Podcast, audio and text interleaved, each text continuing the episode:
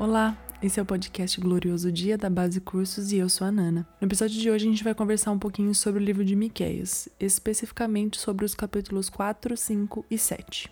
Miqueias ele era um profeta contemporâneo ao profeta Isaías. Então, provavelmente eles se conheciam, tanto que Miqueias 4 é uma cópia de Isaías 2, ou Isaías 2 é uma cópia de Miqueias 4. A gente imagina que, como contemporâneos, né, eles compartilhavam a mensagem que eles recebiam do Senhor.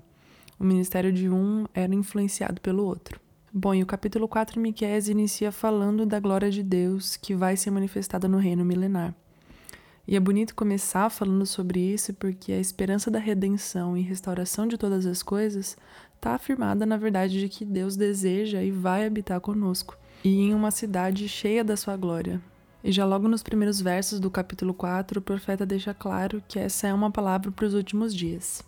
A primeira frase do primeiro verso já é: Nos últimos dias, o monte do templo do Senhor será estabelecido no alto dos montes. Então a gente já tem aqui esse direcionamento do profeta para dizer: Olha, estou falando do fim dos tempos.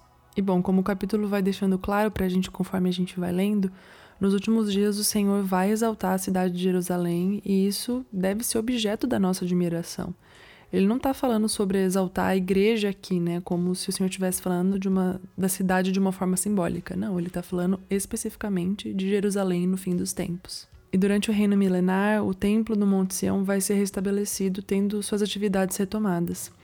E a cidade de Jerusalém, ela é alvo da ira do inimigo hoje, justamente porque é o lugar onde Deus escolheu habitar para sempre. Ali nos versos 6 e 7 do capítulo 4, o texto nos diz que os sobreviventes judeus da grande tribulação serão transformados por Deus em um grande povo, numa nação poderosa. Sim, esse povo que estava com o coração endurecido vai ser transformado na nação mais poderosa da terra. Os versos 6 e 7 dizem: Naquele dia, diz o Senhor, reunirei os fracos, os que foram exilados, aqueles a quem feri. Os fracos sobrevirão como um remanescente, os exilados se tornarão uma nação forte. Então eu, o Senhor, reinarei sobre eles no Monte Sião para sempre. Por causa das suas promessas a Abraão, Isaac e Jacó, e por causa da sua fidelidade, misericórdia e graça, Deus vai tornar esse povo que ele mesmo aflige e se torna um remanescente em uma nação poderosa. E ele vai reinar junto a eles a partir de Sião. Bom, dos versos 11 a 13 do capítulo 4, a gente vê que existe uma ambição maligna das nações contra a cidade de Jerusalém, que quer ver ela profanada, e destruída. Então esses versículos deixam bem claro pra gente o desejo dos invasores da cidade, que mostram pra gente o gigante contraponto com o que Deus quer para a cidade de Jerusalém, né? E é interessante que antes, né, dos versos 11 a 13, em que falam que o, do, do verdadeiro desejo desses invasores da cidade, os versos de 8 a 10, o profeta estimula a nação a resistir e se lembrar que elas têm um rei, um conselheiro, que lhes encheu de promessas de libertação e restauração porque apesar de os inimigos estarem ali invadindo para vê-la destruída e profanada, o Senhor vai libertá-las e trazer restauração. Os versos 12 e 13 dizem: Mas elas não conhecem os pensamentos do Senhor. E se elas, ele está falando das nações inimigas. Nem entendem o seu plano. Essas nações não sabem que ele as reúne para serem batidas e pisadas como feixes de cereal na eira. Levante-se e esmague as nações, ó bela Sião pois eu lhe darei chifres de ferro e cascos de bronze, para que pisoteie muitas nações até despedaçá-las. Você dedicará ao Senhor as riquezas que elas roubaram, dedicará seus tesouros ao soberano de toda a terra.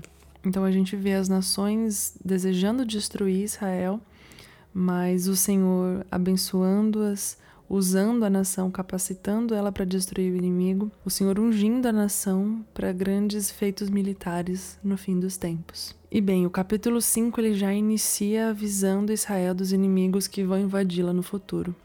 O Messias permite que Israel viva essa tensão da grande tribulação, mas o seu plano é trazer de volta aqueles que foram exilados e os que estão resistindo até em Jerusalém e fazer de todo esse povo um povo só, uma grande nação. E Deus vai mostrando durante o capítulo que ele está completamente comprometido a destruir todas as falsas seguranças de Israel, provando para a nação que ele mesmo vai destruir os seus inimigos e restaurá-la. E aí o livro termina no capítulo 7, né, em que a gente vê Miqueias se lamentando diante de um povo cheio de pecado, vendo a falta de justiça entre os homens, enquanto ele espera e ora por intervenção do Senhor para que ele venha e cumpra as suas promessas. Afinal de contas, somente ele é confiável. E isso nos mostra que na crise do fim dos tempos, Deus vai levantar um povo que ora, um povo firmado no lugar de oração, que não confia no homem, mas que olha para Deus diante das crises. A atitude de Miqueias deve ser a nossa, né? Orando sabendo que Deus nos ouve. Se tem uma coisa que vai estar tá funcionando no fim, é a casa de oração. A resposta à crise não é a amargura, mas a oração. E aí o livro termina com esse capítulo 7 nos contando da restauração que Deus vai fazer em Jerusalém, reparando e reconstruindo a cidade, com o povo de volta à terra e o Senhor reinando a partir de lá. Então é isso, essa é a mensagem de Miqueias, né, onde a gente vê o plano maravilhoso do Senhor para com Israel, enquanto as nações querem destruí-la, o Senhor traz restauração e reina a partir dela. Até o próximo episódio, onde a gente vai conversar um pouquinho sobre o primeiro capítulo de Naum e Maranata.